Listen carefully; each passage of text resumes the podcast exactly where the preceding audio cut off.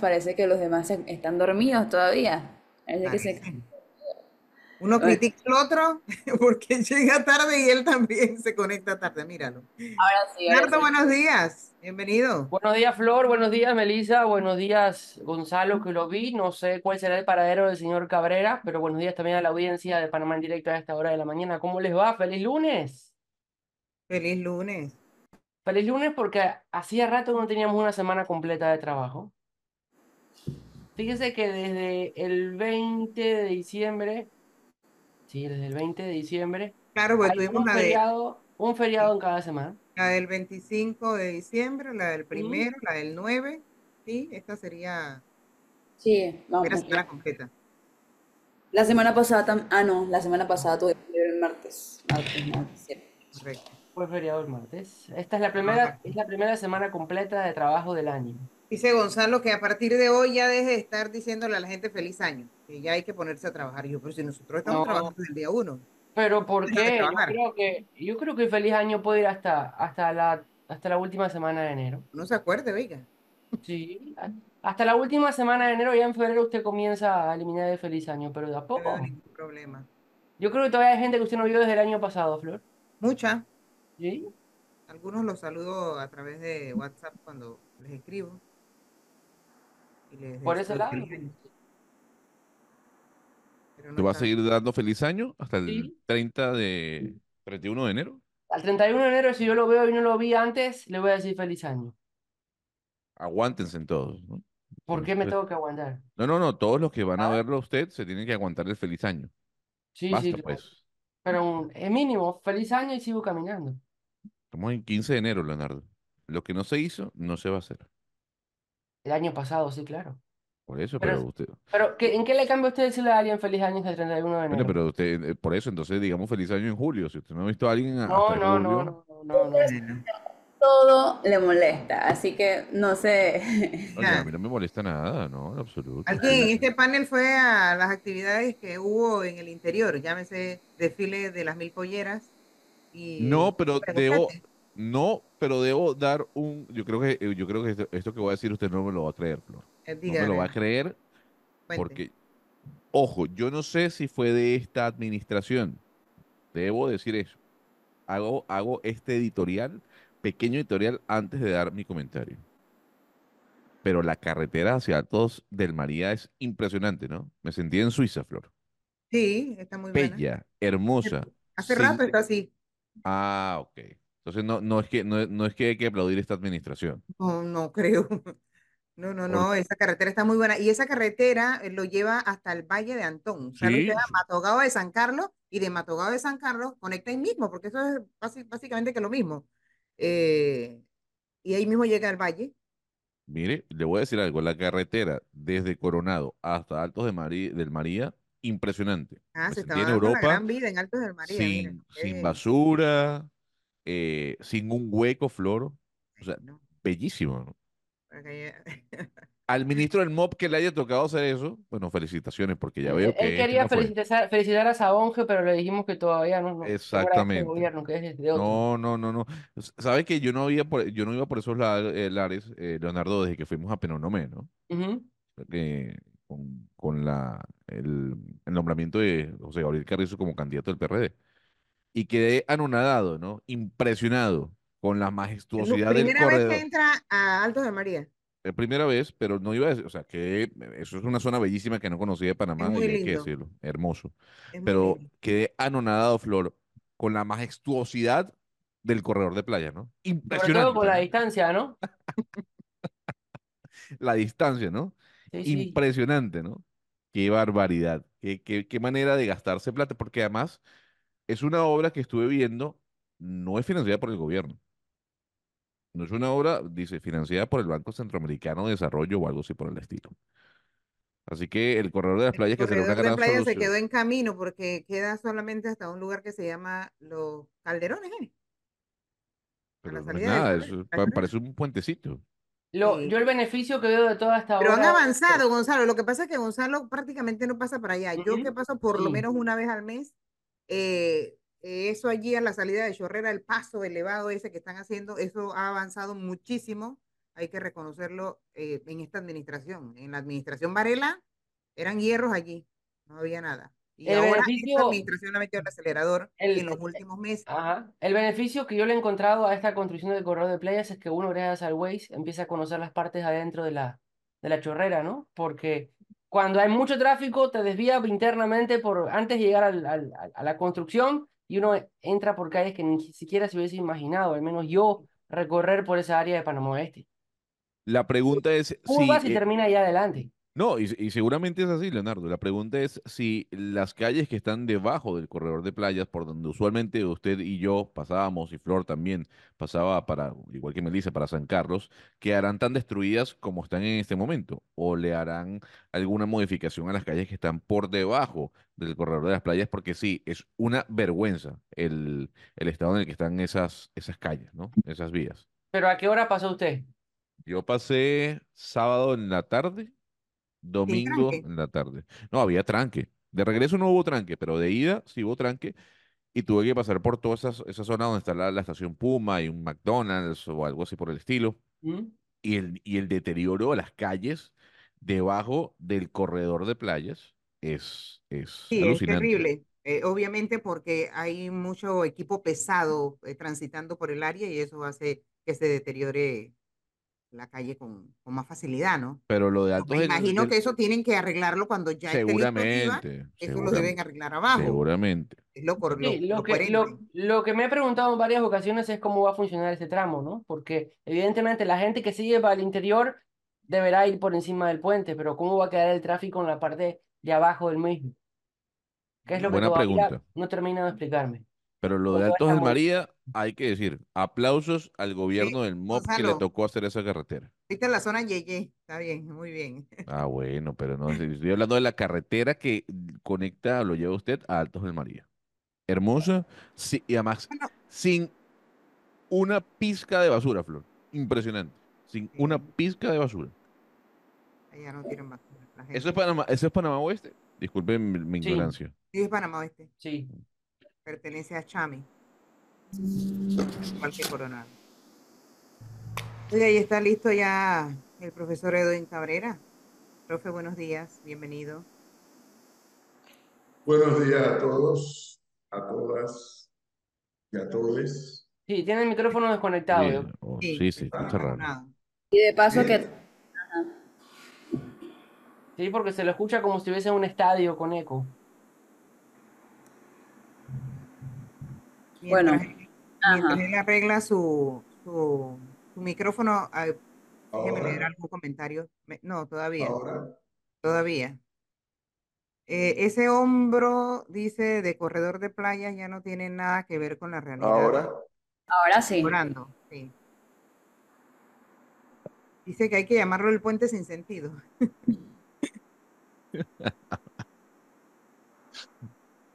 Qué barbaridad. Pues acabó. Lo que, lo que se han habilitado ahí ahora es los operativos de, de, de tránsito para, uno, para que crucen los peatones. Dos, para poder ordenar un poco más el tráfico regular, no, no, no el de fin de semana. Sí, ahora Pero- eh, ese, esa, ese operativo del tránsito para que crucen los peatones, también esto hace tráfico para atrás, Ujú. Sí, allí para la gente que sale de la chorrera para poder entrar nuevamente a la porque carretera. detienen la vía, exacto. Paran el tráfico para que la gente cruce. Y eso es permanente. Lo que tampoco está claro es la señalización. Evidentemente es un área en obras, pero he visto varias personas que quieren dar el retorno para poder regresar hacia el interior y terminan metiéndose casi en la construcción. Y, y hay locales que están casi encima de la vía. Yo me imagino que eso irá a desaparecer, ¿no? asumo, pero eso es hasta que tengamos conocimiento de cómo va a ser la reestructuración vial en el área. Porque primero cambiaron el puente, ahora es más corto y, y yo sigo repitiendo, todavía no tengo, no tengo un conocimiento claro de cómo va a funcionar esa área para la circulación. 282 millones de dólares, ¿no? ¿En cuántos años? 282 millones de dólares es la inversión de este corredor de playas que la información que me hacen llegar en estos momentos tendrá una longitud de 4 kilómetros. Absolutamente nada. ¿Y en cuántos Pero- años nos dice? No, no dice los, años, Leonardo, pero aquí lo que llama la atención es que todo lo que estamos viendo de la carretera panamericana que, que conecta el Puente de las Américas con Arraiján, costó 413 millones de dólares y fueron 11 kilómetros. Aquí con 4 kilómetros nos estamos gastando 282. Bueno, no sé si gastando, porque repito, la inversión, según el panfleto que todo, que todo gobierno pone a la hora de construir una mega obra, dice, eh, este, esta obra está financiada por el Banco Centroamericano de Desarrollo o algo así por el estilo. Gonzalo, ¿Eso qué quiere decir? Que cada kilómetro del, del puente o puente o, cor- o corredor de las playas nos cuesta sete- 64 millones de dólares. Mientras que cada kilómetro de esta ampliación de la carretera panamericana a- del puente de las Américas hacia Raiján nos cuesta 37 millones de dólares. Oiga, aquí me dicen que lo más probable es que la carretera de Altos del María la mantienen los promotores. Los promotores de, de esa área son la gente de Melo. Es ¿Así? probable que No eh, sabía. por eso esté así en, en buen estado, que esté limpio. Así que no felicite a ningún ministro. Disculpe. Hmm. Oigan, ¿se pudieron ver el fin de semana el documental de El Hotel La Compañía? No lo vi, pero vi en el WhatsApp del programa a la gente comentando que excelente documental, que muy bueno. No lo, no lo he podido ver. La verdad es que sí, todavía pueden verlo, están en la página panamandirecto.com. La verdad, muy interesante y muy agradable la historia. Escucha, miren a, a este señor comiendo en pleno programa su empanada, como si nada, ¿ves? Ese es Gaby Carrizo en medio de la entrevista desayunando. En serio, uno aquí hab- hablando de, eh, de el documental y el señor comiendo una empanada de maíz. Yo Así también que tengo hambre, profe. tenemos que esperar que él termine de comer para poder escucharlo. Oiga, em, Yo, yo estoy esperando que ustedes terminen para yo comenzar. No, pero si a pero usted se saludó pues. hace, hace 15 minutos y no dijo ni hola. Mírenlo. Ahora pues, estamos listos para escucharlo. empanada no lo digo. No, si, si Como al en menos va a los ser viejos como... tiempos, Sí, como en los viejos tiempos, camino aquí a Marbella, por eso me retrasé, ese lugar es rico. entré a barrio, a la fonda, bueno, eh, dicen que es una fonda, pero eso de fonda, o sea, o sea, una fonda y eso aquí en medio barrio, gallina, y la empanada está deliciosa. simplemente deliciosa, el maíz está fresco, Mm. está caliente. Bueno, y como yo soy solidario, pues también le traje aquí al compañero Antonio, ¿no? Bueno, yo espero que mañana me lleve a mí. No, no, no, mañana es mañana, hoy es hoy, el día es el día. Sí, ahí todo es rico. No, pero lo más interesante es que está fresco todo. Sí, el momento. Usted cuando come empanada, si usted es una persona que sabe de comer estas fritangas, usted come empanada, usted se da rápidamente cuenta cuando la empanada es vieja o está ahí recalentándose, o cuando la empanada está fresca Está crujiente, ¿no? y, y, no, y el maíz mismo se siente suavecito todo, ¿no? No, la verdad que es un pecado. Yo, yo paso rápido, Flor. No miro la salchicha guisada, ni, ni de los bistecs picados, ni lo- las sopas de ahí son la deliciosas. avena. No, no, no, yo paso rápido. Dame dos empanadas, cuatro empanadas, ya, dame. ¿no? La hoja alta no la puedo ver, no la puedo ver. ¿A qué hora abren? ¿Y cómo Uf. se llama? Están abiertos Manito, desde, Mamá gallina se llama. Están abiertos desde la, no sé. Yo, yo nunca he pasado por ahí que esté cerrado. ¿Y cómo, ¿Y cómo llegó en bicicleta? Bicicleta, ¿y por qué en bicicleta? No sé, porque a lo mejor le puedo tocar alguna de las que regaló Pineda. No. Oiga, ¿dónde queda la Fiscalía Electoral aquí en este país? Yo no sé. En el área de, de Marbella, precisamente. O sea, hay una veda electoral. Mire, ni siquiera, creo que ahora, dentro de unos días, ni el gobierno puede promocionar inauguración de obras. No. Eh, Pero, pero, el pero mira, diputado Pineda, que parece que está por encima de todo, puede regalar 1.300 bicicletas. 1300 bicicletas con el logo que decía Pineda, Raúl Pineda y los colores del partido.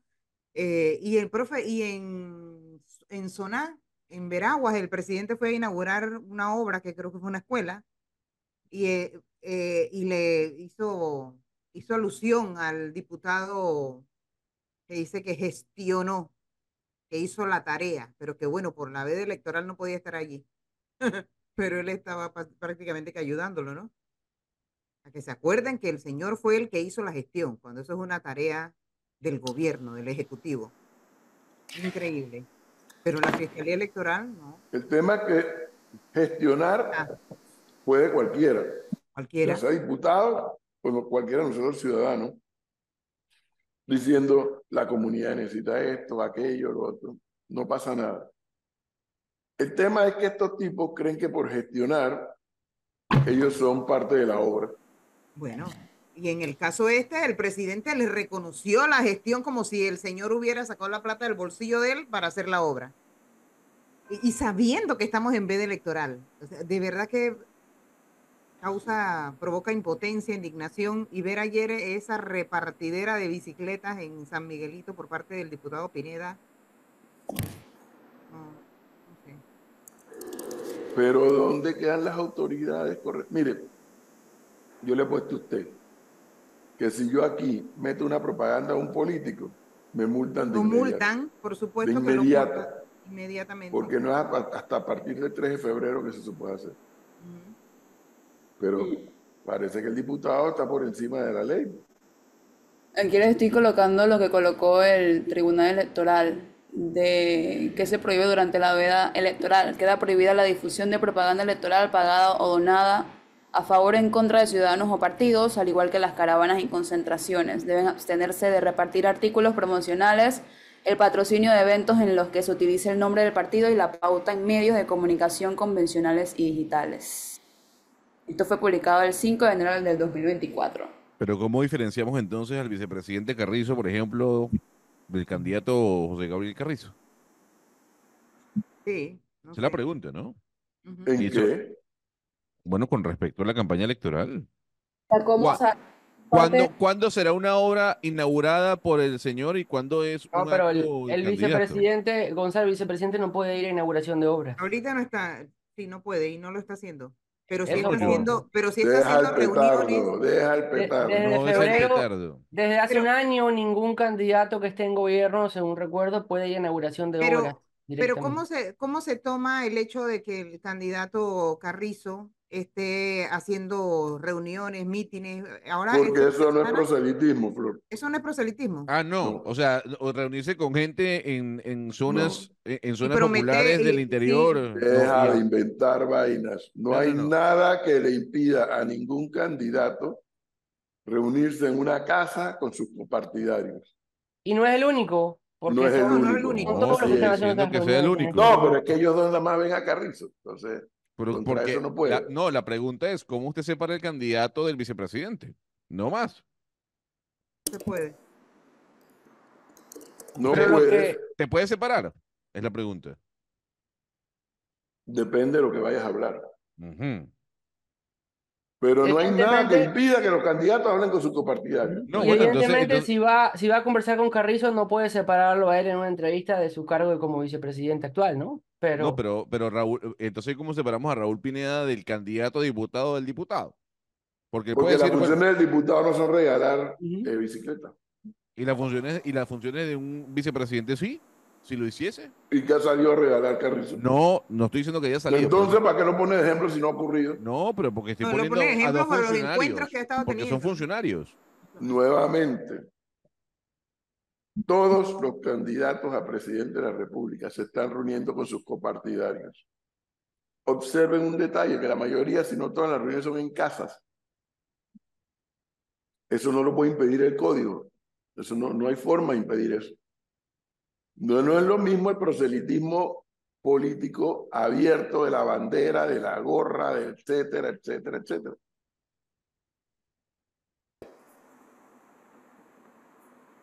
Las mil polleras. Allá sí no estaban todos, estaban la mayoría. sí. Todo. casi. Si me preguntas a mí, la sola presencia del candidato es una- un proselitismo. Técnicamente, como tú le prohíbas ahora a los candidatos que salgan a eventos donde hay mucha gente, Pero no es lo mismo la presencia de ellos que hubieran, se hubieran aparecido con banderas de sus respectivos partidos. No es lo Sí, lo, mismo. lo más evidente es el tema de la regaladera, ¿no? Eh, y que no, uno vea que no pase nada. Y el señor lo había anunciado, o, o por lo menos las imágenes de la cantidad de bicicletas había estado circulando desde el día antes. Profesor, usted me va a decir que si el resto del país a través de las redes sociales se enteró, la Fiscalía Electoral, Electoral no se enteró, como para evitar que eso ocurriera. Claro. Pero, pero a- es que, es que, a ver, profesor, yo hay algo que no entiendo de, de lo que usted me dice. Usted me dice, es que el señor no puede aparecer en un meeting con banderas, con gorras, con... No puede. no puede, pero yo, yo, yo estoy metido en este momento en la cuenta de Instagram del vicepresidente Carrizo y estoy viendo un video donde hay banderas, gorras, el señor hablando, su gorra de Gaby con el PRD. Si hay mil o cien personas, la pregunta es, ¿esa es la diferencia? Proceda con la denuncia, Gonzalo. No, no es que, no es que estoy denunciando. Es Sí, que por amor a Dios, pues proceda con la denuncia. Pues No, si tú crees que está violando el código, no, procede. no, solamente le estoy preguntando. Estoy- y yo te estoy respondiendo, no hay nada que impida que los candidatos se reúnan con sus copartidarios. ¿Cómo, cómo lo pueden impedir? A ver. Ok, está bien. E- Entonces, no podemos separar al, al vicepresidente del candidato. Sí, sí, sigue hundiendo la entrevista. Ah, bueno. pues, Qué ¡Qué barbaridad. ¡Qué barbaridad! Aquí, Es que hay claridad de qué es publicidad, qué es proselitismo, qué es campaña. Lombana, por ejemplo, que estuvo Sí. en las mil polleras, ahí andaba con una bandera. Ahí no pasa nada. La bandera no era de moca. La gente que acompañaba a Lombana no estaba vestido de moca. Eh, no hubo ninguna sola propaganda. O sea, eso, no- eso, ¿cómo el código evita que el candidato vaya a un evento público como las mil polleras? No tiene No. forma. No, es que, a ver, mi, mi consulta es, No, es que estás insistiendo en algo como que si los panameños no supiéramos, como si esto fuera algo nuevo. Estás insistiendo en algo que no procede, que no tiene nada que ver con el cargo que ejerce en este momento Carrizo, porque a Carrizo de lo que no se va a poder distanciar ni divorciar es que es el vicepresidente de la La República y que ejerció como ministro de la presidencia por cuatro años. Eso no se va a poder divorciar y sobre eso tiene que responder. Dicho eso, desde el punto de vista de la aplicación del código, no es lo mismo lo que hizo Pineda de regalar bicicletas, eso es proselitismo puro y duro, que Lombana haya ido a las mil polleras agitando una bandera de una tuna que, que, que le encabezaba. No es lo mismo. Mm, hay una gran diferencia, hay una gran diferencia. ¿Cuál? La gran diferencia es que el señor Lombana no ostenta ningún cargo de elección popular. Caramba, pero es que no es el tema de ostentar el cargo, Claro es el tema que de la sí. acción. Sí, Pero- señor, es el tema de la acción Para el proselitista. código, para el código electoral es el tema de la acción.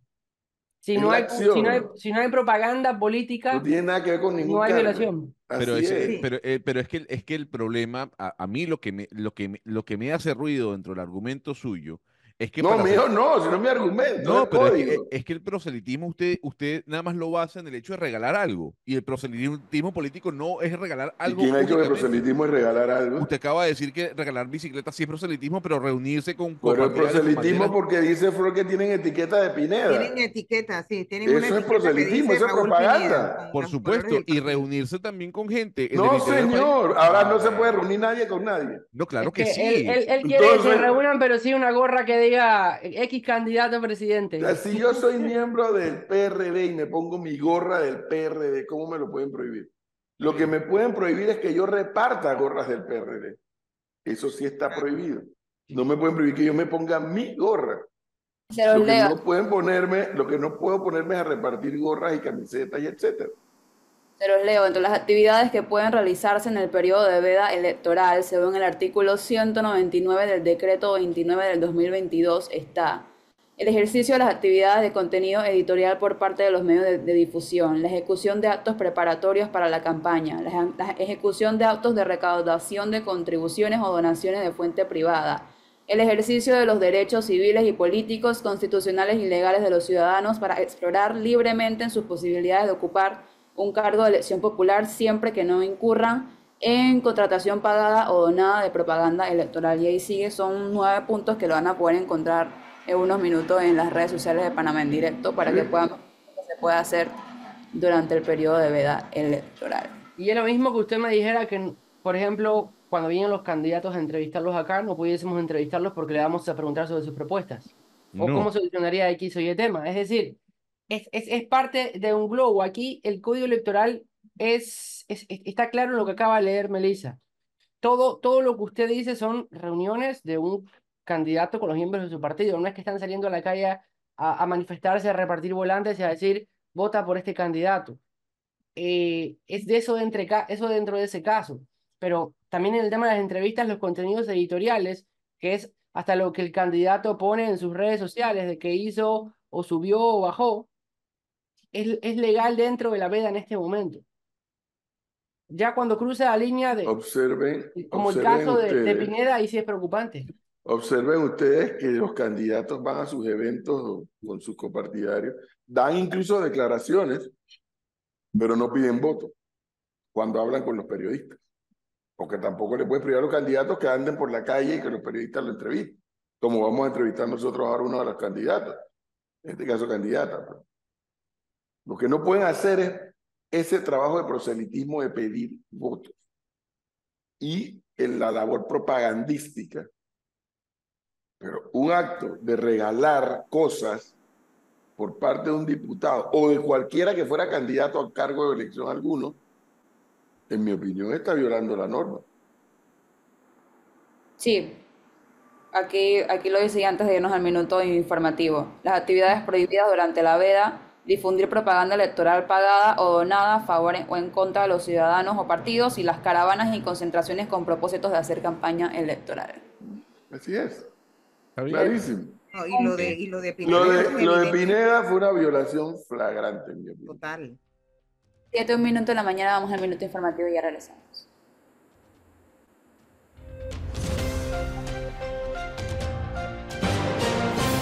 La información al instante en Panamá en directo. Minuto informativo.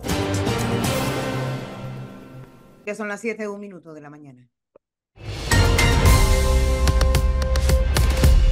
Y mientras la empresa de transmisión eléctrica SAETESA es investigada por incumplir con la ley de transparencia, el gerente general de la entidad, Carlos Mosquera, responde con evasiva sobre la falta de información en su planilla. Ante estas irregularidades, el director de acceso a la información, Juan Pablo Rodríguez, confirmó que inició un proceso administrativo contra ETESA desde septiembre pasado por no cumplir con el artículo 11 de la ley de transparencia que dicta los parámetros que deben cumplir las entidades para publicar este tipo de listados. Buenos días. Hoy es 15 de enero del 2024 y continuarán los vientos con intensidad fuerte en el Caribe panameño alcanzando 35 kilómetros por hora en cordillera y montañas. Se suman los nublados y lluvias en el Golfo de los Mosquitos y también en las costas del Caribe. En el Pacífico panameño la probabilidad de chubascos aislados de corta duración es escasa. Temperaturas máximas, atención, de 36 grados Celsius. Sensación térmica de hasta 45 grados, especialmente hacia Azuero. Alerta por índices ultravioleta extremos. Personas con tez blanca, un eritema comienza a generarse a los 13 minutos de exposición al sol. No olvide hidratarse. Soy Annette Quinn para Panamá en Directo. Internacionales. El presidente de Guatemala, Bernardo Arevalo de León, finalmente fue investido en la madrugada de este lunes después de una maratónica jornada llena de incidentes y de varios meses de incertidumbre en los cuales el Ministerio Público o la Fiscalía intentó evitar a toda costa su llegada al poder. La toma de posesión estaba programada para la tarde de ayer domingo, pero se atrasó en más de 10 horas y varios jefes de Estado, entre ellos el rey de España, Felipe VI, dejaron el país sin poder presenciar la ceremonia. Ya son las 7 de la mañana con 3 minutos. Minuto informativo en Panamá en directo.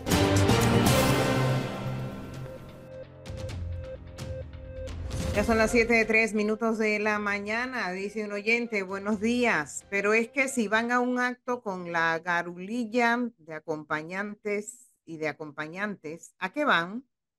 aunque no hablen, lo están haciendo para que los vean. Al final, mercadeo, propaganda, no debe ser. Lo, lo que, lo que quiero preguntarle al profesor, que más allá del proselitismo, de ver la cara o no, es cuándo se separa el candidato, esa reunión del candidato y esa reunión que se puede hacer del vicepresidente. ¿Cómo se puede separar? Ese es, esa es mi pregunta. Y es tal vez la ventaja que tiene todo gobierno que busca una reelección, o en este caso reelección, una continuidad en el poder. Y, es, y eso es lo que a mí, lo que a mí de alguna u otra forma me, me, me preocupa. Y no solo en Panamá, eso pasa en toda América Latina e incluso en todo el planeta. Separar al candida- el candidato de quien hace o ejerce funciones. Porque Leo, si bien es cierto lo que usted menciona, trayendo a colación lo que, lo que dice Melissa del Código Electoral, hay algo que es una realidad. Si yo veo a José Gabriel Carrizo en una reunión en el, en el interior del país con una gorra que dice Gaby, con un panfleto que dice Vamos por más, con, con una bandera del PRD, bueno, ese, eh, quien está hablando es el candidato o quien está hablando es el vicepresidente. Esa es mi duda. Más allá de que pueda regalar bicicletas o no regale bicicletas o computadoras o, bolsas de comida, cosas que no, él no ha hecho. Pero mi duda es, ¿cuándo se separa el vicepresidente en funciones del candidato a la presidencia? Eso está muy difícil, porque al final la ley les permite siendo candidato, siendo, ejerciendo un cargo público, ser candidatos. Eh, porque es un cargo público eh, al que llegaron por elección. No es como, por ejemplo, el ministro o el director de una entidad pública. eh, cuando van a correr por algún cargo público, tienen que separarse del cargo, porque son puestos de a dedo, o sea, los designó el presidente. En el caso de ellos son gente que llegó por cargo de elección popular. Evidentemente, evidentemente eso que usted pregunta se va a se va a evidenciar la separación, me refiero mucho más a partir del 3 de febrero, que es que arranca la campaña política directamente. ¿A qué me refiero en la separación? En que usted va a ver al candidato, eh, al señor Carrizo, lo va a ver como candidato directamente, más como candidato que como ejerciendo su función como vicepresidente, más que nada todos los días. Ahora, es como dice Flor, es muy difícil que usted lo pueda diferenciar porque no está no está, eh, eh, está abierta la veda, es decir, hay veda electoral y no se puede hacer propaganda política y hay reuniones de presidencia, hay reuni- hay reuniones de- del colectivo político PRD como partido, lo va a ver en ambos lugares. Pero, pero como le dije hace instantes, cuando usted le vaya a hacer una entrevista al señor Carrizo, es evidente que no va a poder separar el tema de- del actual gobierno con su candidatura a la presidencia. Eso está claro pero actualmente usted va a ver a la misma persona porque es una sola persona, es el vicepresidente elegido por elección popular que ahora es candidato a la presidencia. Así que El Padre, el Hijo, ¿qué? El Padre, el Hijo y el Espíritu. sí, él, él lo quiere clonar. Las tres divinas personas. Bueno, yo sí creo que lo de Pineda, lo de Pineda puede que, puede que entremos en subjetivismo de cuándo separas el uno del otro, del cargo, etcétera, como ya explicó Flor, no es lo mismo y es verdad que los que tienen cargo de elección popular eh, de alguna manera van en ventaja con los que no tienen cargo de elección popular, porque ellos no tienen que separarse del cargo. Pero en los hechos, más allá de los subjetivos, del subjetivo, subjetivismo que podemos aplicar en esto, lo de Pineda, para mi gusto, rompió la- los niveles de tolerancia que puede tener la norma. Totalmente. Rompió los niveles de tolerancia. Eh, él lo hace a estilo cínico, o sea, como no me importa, yo lo puedo hacer, no me va a pasar nada. Exactamente. Digan y hagan lo que les Lo dé la gana. quieran, Eso pasa. Y la Fiscalía Electoral, bien, gracias a usted. Supuestamente ayer una funcionaria de la Fiscalía Electoral habló, habló sobre el tema después de lo ocurrido, pero es que queremos, no queremos que hablen, sino queremos que ejecuten las acciones cuando alguien infringe la ley de esa manera, pero tan evidente, tan hasta vulgar, diría yo, porque mostrar esa cantidad de bicicletas que el señor repartió en todos a Miguelito, y así pues reído. como si nada Pero pasara. si, la- pero si las bicicletas, le pongo este ejemplo, profesor.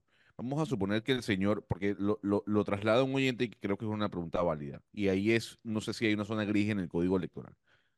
Si el señor regala bicicletas, pero las bicicletas no tienen la calcomanía de Raúl Pineda, o no mencionan a Raúl Pineda por ningún lado, ¿también se estaría haciendo proselitismo? Es correcto. Es correcto. Y Pineda está claro, como muy bien anota aquí nuestro amigo Eduardo Linguey, estamos en periodo ordinario de sesión. Y está, claro que la Fiscalía Electoral no lo puede investigar, porque a los diputados solo lo puede investigar la Corte Suprema de Justicia. O sea, cua- cuando tú te configuras en un violador de la ley, respaldándote en la ley o en otra ley que no es la ley electoral, ya tú te das cuenta de, de la clase de personaje que tiene por delante. ¿no? O sea, él tiene claro que él- la, la fiscalía puede decir misa, Sí. porque si un tema es un delito electoral o un delito, entonces, bueno, Sí, no sé, porque cuando como un delito electoral, hay un tema bien interesante, pero bueno. ya- Profe, ya eso está- incumplió la veda, incumplió la veda. Para mí sí. otro es, ¿de dónde sale la plata para comprar esa parranda de bicicleta? con un salario de 7 mil dólares que se convierte en 5 mil 800, más o menos. Que ese es un detalle, lo de las bicicletas, pero ya sabemos todo lo que pasa en San Miguelito. ¿De dónde sale tanta plata?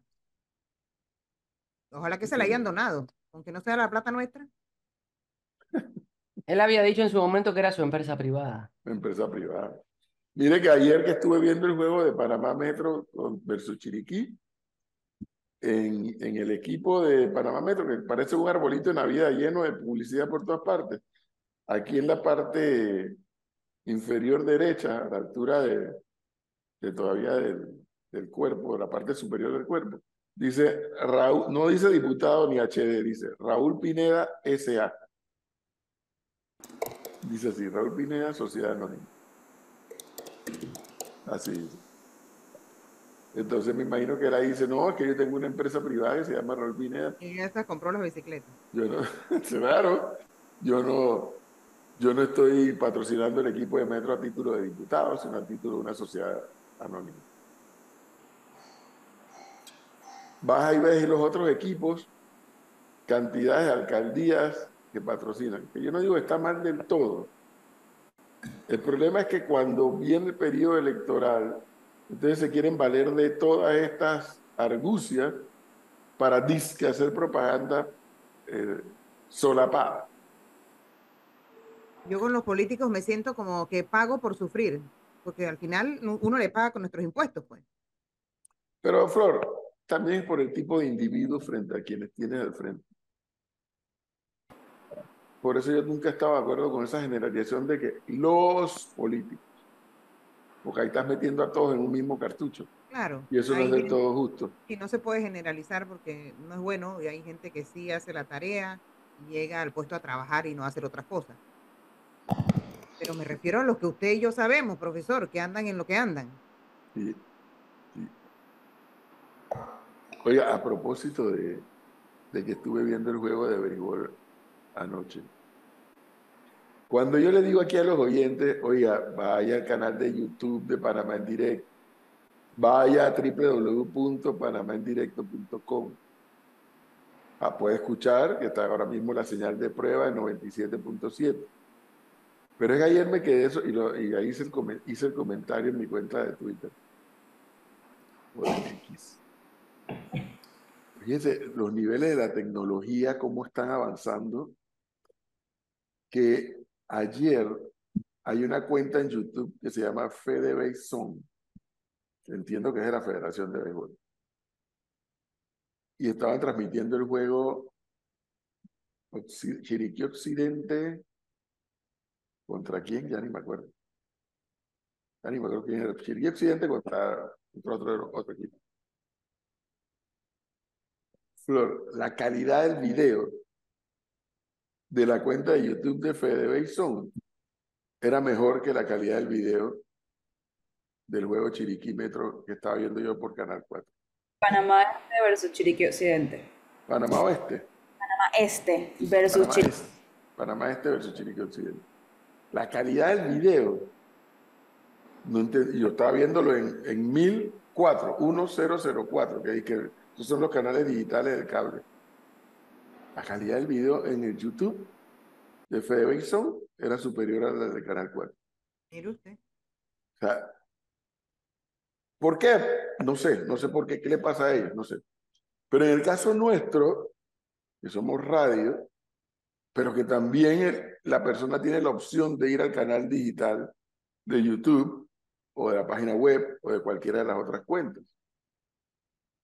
Entonces, no solamente tienes la opción de seguir escuchando el programa si por alguna razón el transmisor de la televisora o de la radio eh, se desconecta o se le va la electricidad, por ejemplo, si fuera el caso, sino que tienes la posibilidad de recibir una mejor calidad de señal.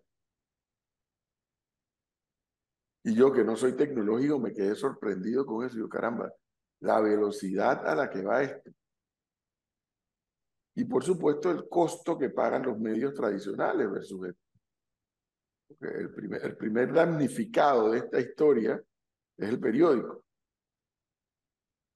El primer damnificado de, de, esta, de estos modelos tecnológicos y de medios de comunicación digital y demás es el medio impreso. No digo en Panamá, en el mundo.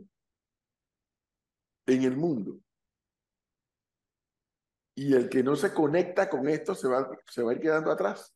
Y fíjese que inclusive hay cadenas internacionales que hacen transmi- transmisiones exclusivas de eventos internacionales o locales solo por las apps. Sí, sí. Eh, en televisión más que nada y la calidad de señal de esa aplicación que usted descarga en su smartphone, la televisión, es 10 veces superior a la que sale en la televisión misma. Increíble. Y hay gente que, bueno, las nuevas generaciones están acostumbradas más a usar el celular para ver, eh, pa- para ver videos o para ver transmisiones que usar la televisión más que nada. Bueno, desde hace varios años atrás, tú te puedes suscribir al canal de, de los Yankees de Nueva York, te puedes suscribir, o sea, pagas y ves todos los juegos de los Yankees de Nueva York. No sé si es el primero que lo hizo, pero fue el primero que yo vi, por lo menos. Sí. Y, yo no es que soy seguidor de los Yankees de Nueva York, pero pude ver que ya tenía, hace años tienen eso. Y tú puedes entrar a, otras, a otros canales de los otros equipos, pero en el de los Yankees pagas, te suscribes. Dice que el New York Times ya es full digital, hace rato. Esa fue una estrategia del New York Times que Le funcionó. La gente Le- está tratando de copiar ese le funcionó, así mismo es, le los señores viven bien. muy bien. Ah. Creo que son de los pocos medios impresos que han sabido darle vuelta a su futuro porque el digital mantiene Sí, señor. eh, el físico. Y te, y te conectaste con otra generación, además, Sí. que tal vez es lo más fundamental para un medio. Te conectaste con otra, con otra generación. Ya eh, hay una generación que no sabe lo que es tocar un papel periódico, que no sabe lo que es prender un televisor o una radio. Digo, no es que no sepan porque no, no de conocimiento, sino que no lo saben porque todo lo consumen. Son consumidores de información por la ruta digital. Es que la, la batalla de los, de los medios impresos para poder eh, renovarse y reinventarse y llegar a las nuevas generaciones cada vez es más cuesta arriba. Cada vez lo es más porque la persona está cada vez más acostumbrada a ver su información en el celular. Y muchas veces a través de lo que le llega por redes sociales. Sí. Mire que efectivamente, eh. Leonardo, lo que me está escribiendo aquí nuestra amiga Alejandra Rodríguez, dice, las Olimpiadas pasadas las vimos por YouTube y fueron fenomenales y podías elegir qué ver. Tenías varias señales a la vez, exactamente. Sí. Yo entraba al, al el stick este que yo tengo y yo escogía lo que yo quería ver. Pero, eh, pero ojo con eso, ojo con eso, porque la plata, eso lo pudimos hacer porque la plata que desembolsó Claro Es para correcto, hacer eh, fue altísima. es Entonces, correcto. Claro adquirió los derechos para YouTube y usted podía escoger los canales que deseaba de Claro, totalmente gratis. Ahora, sí, pu- que no pasó en los Panamericanos, por ejemplo. En los Panamericanos, Claro no tenía los derechos eh, y uno no podía ver con facilidad los Panamericanos como uno sí pudo ver los Juegos Olímpicos. Lo que pasa, Gonzalo, aquí voy a decir, voy a decir algo que se me antoja pensar, que probablemente no es así y probablemente esté equivocado. Los Juegos Panamericanos no tienen el mercadeo que tienen las Olimpiadas. ¿Por No, qué no, razón? Nunca lo he entendido. Es la, es la justa deportiva más importante en el continente de América Y es el previo a las Olimpiadas, ¿no? y es el previo a las Olimpiadas. Y los atletas eh, élites de Estados Unidos y de México que vas a ver en la Olimpiada, lo vas a ver en los Panamericanos. Panamericanos, claro. Pero no sé, nunca he entendido, nunca he entendido por qué los Panamericanos no tienen el, el, el track que tienen las Olimpiadas. De verdad que nunca lo he entendido.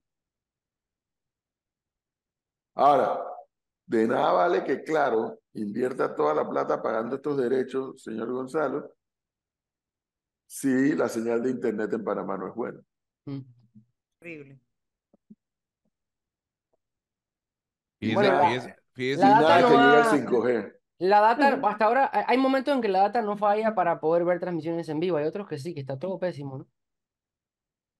Con Y, mucha frecuencia. y la hablamos de internet en general. Sí.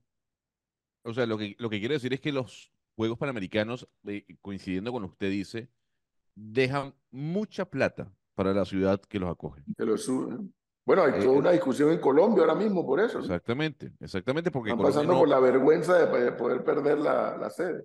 seguramente la van a perder. Barranquilla seguramente queda por ¿Usted fuera. cree? Yo sí creo, porque no, no dieron la platica que se necesitaba para pagar los juegos, porque usted sabe que eso se paga. No, no se usted paga, levanta sí. la mano y usted dice, ah, no, hay, hay que pagar una, una cuota.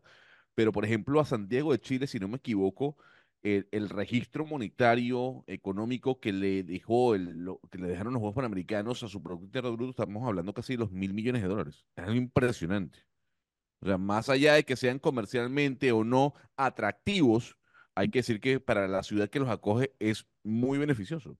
Pero el propio presidente Petro se ha metido en el tema, ¿no?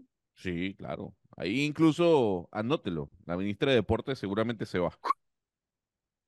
Tiene un pie afuera ya. Sí, señor. Parece que fue negligente en el tema, ¿no? Sí, señor. Ahora, toda una discusión, señor González. Toda una discusión. ¿Por qué?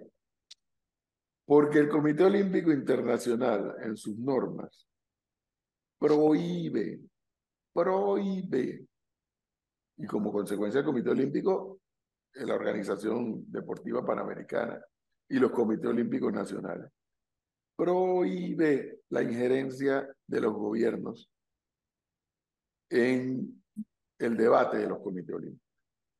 Es una de las cosas más estúpidas y más absurdas que yo he conocido en mi vida. Porque fíjese usted, ojo, que las sedes se otorgan a ciudades, no se otorgan a países.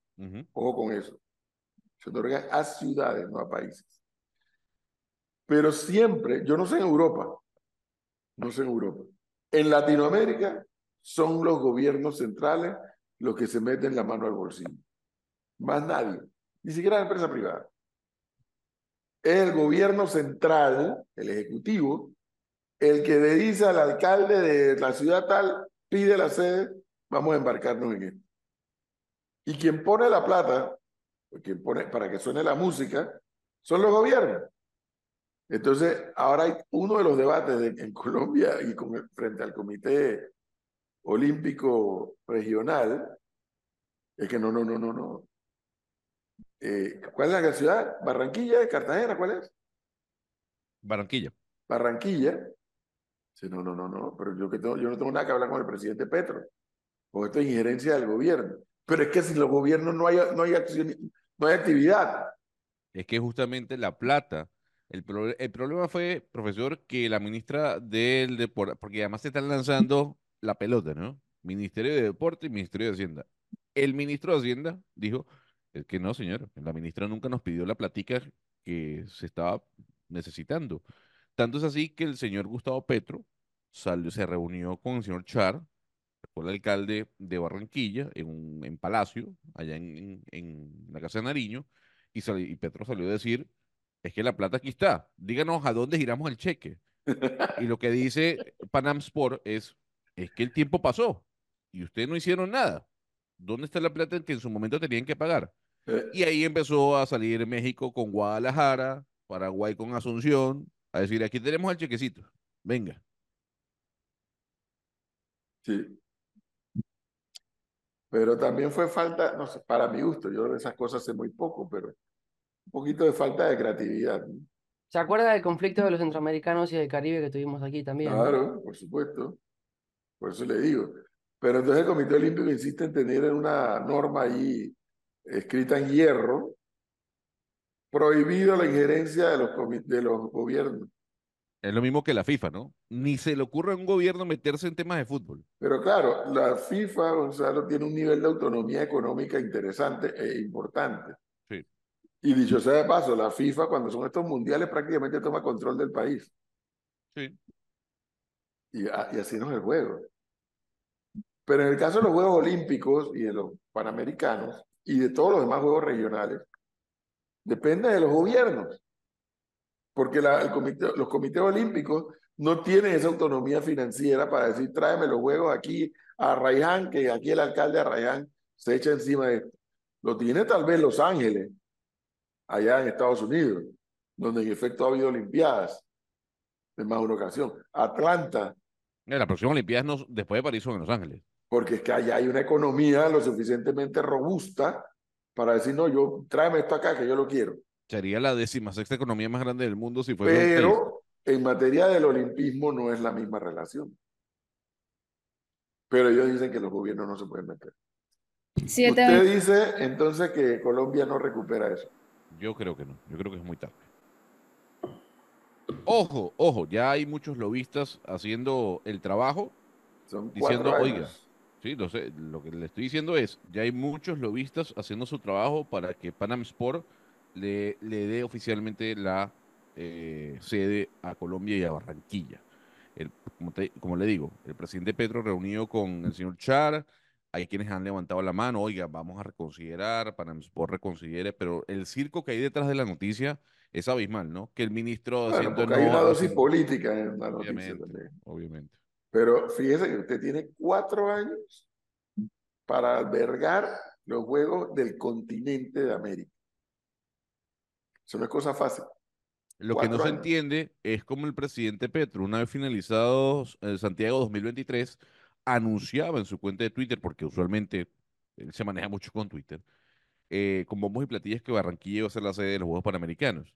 Pero lo que no se entiende es cómo el presidente Petro no sabía que la ministra eh, de Deporte no había pedido la plata para pagar eso, Eh, para pagar la sede. no, fue negligente la señora. Fue- objetivamente fue negligente y la señora tiene un pie afuera. Imagínate, están esperando resolver el tema para entonces bajarle el hacha a la señora ministra de Deporte de, de Colombia, pero reconozco que también hay un componente político ideológico en la discusión dentro de Colombia, me refiero. Pues son dos debates, el debate de Colombia y la ciudad sede con la organización regional y el debate que se está dando dentro de Colombia eh, con el tema. Así. O sea, y Panamá nunca va a poder tener un juego panamericano, ¿no? Me imagino. Y si estamos como estamos, lo veo lejos. Pero es que usted, eh, Panamá, Panamá no tiene mercado para tener un juego, juegos panamericanos, no lo tiene. El mercado que, como dijo Gonzalo, a Chile le representó no sé cuántos miles de millones en, en su Producto Interno Bruto. Panamá lo que sí puede hacer, algún día llegará un gobierno y un, un director de deporte y una dirigencia deportiva, Panamá lo que sí puede hacer, señor Leonardo, es casarse con un país vecino y ser subsede. Eso sí lo puede hacer Panamá. 7.27 minutos de la mañana y Apurada, ¿no? Sí, yo veo que está apurada. ¿Tomo café? eh, sí, voy por mi segunda taza, mi segunda taza de café. Ahí está la falta explicación. Ya no, para nada, pero tenemos que avanzar porque ya está conectada nuestra invitada, pero también les comento a los oyentes que momentáneamente no nos van a poder escuchar audio en la web, pero sí nos pueden ver por YouTube y todas las otras plataformas, Facebook, Twitch, ¿Qué así que estás haciendo ahora? A mí no me pregunten y ni me, y ni me hagan hablar, porque ya ustedes saben lo- todo lo que voy a de- decir de por qué no hay audio en la web. Así que avancemos con la candidata Maribel Gordón, que ya está conectada con nosotros para poder conversar y seguir conversando sobre temas políticos. Muy buenos días. Profesora Maribel Gordón, buenos días. Tienen que encender la cámara y el audio para que podamos escucharla y verla. Pero es que la profesora Maribel Gordón está invitada para las 7 y 30. ¿no? 7 y 20. 7 y 20. Ella se conectó con tiempo hace ratito. Ah, yo Pero- pensaba que era para las 7 y 30. No, si ve la agenda, pudieran, pudieran Yo la entrar. vi, pero yo pensaba que era para las 7 y 30. No sea antipática, Flor, por Dios. Pero No, igual, mínimo, mínimo nos está diciendo que como están hablando de no, no, pues, no presentamos a la. Lo que no tiene es orden, no, no tiene mercado. Panamá no tiene mercado para unos juegos panamericanos. Tú aquí, oyente, está haciendo la pregunta. O sea, al mercado me refiero a una economía y a una población que pueda resistir eso. No, yo, yo creo que, a ver, yo, yo no sé si el tema de poblacional eh, puede ser un factor, sin duda alguna lo es. Ahora, que sea factor prioritario, no lo sé. Yo lo que creo es que no tienen la infraestructura para albergar unos Juegos Bueno, pero, es que, Gonzalo, la infraestructura la, la, la construye. O sea, tú tienes que pedir esos juegos con ocho años de anticipación para tú bien planificado y bien preparado. Claro, Pero, pero- para que justifique una inversión, por ejemplo, por una transnacional, Coca-Cola, que ponga un millón de dólares como patrocinador, es un mal ejemplo porque es un producto de consumo alto. O sea, pero ¿cuánta gente me va a consumir el producto que yo amerite que yo invierta eh, como un sponsor de, de los juegos? O sea, Claro, en pero- Panamá no hay una economía para eso. Pero, le voy a decir algo, eh, y, y verdades, verdades dichas. Eh, ciudad de Panamá como ciudad es mucho más robusta que Barranquilla para albergar unos Juegos Panamericanos. Sí, pero no es la primera vez que, que en Colombia se dan estos juegos. La segunda vez, la primera fue en Cali en Y 1976. Colombia ha albergado los de Sur también. Lo sé, lo que quiero decir es que si comparamos a Ciudad de Panamá con Barranquilla como ciudad, como ciudad, Panamá, pues se le puede ¿Cuánto es la medir. población de Barranquilla? Oiga, yo creo que llegan al millón. Eh, vamos a buscar acá población de Barranquilla. Ya. Bueno, 1.2 millones. bueno. Profesora Maribel Gordón, buenos días.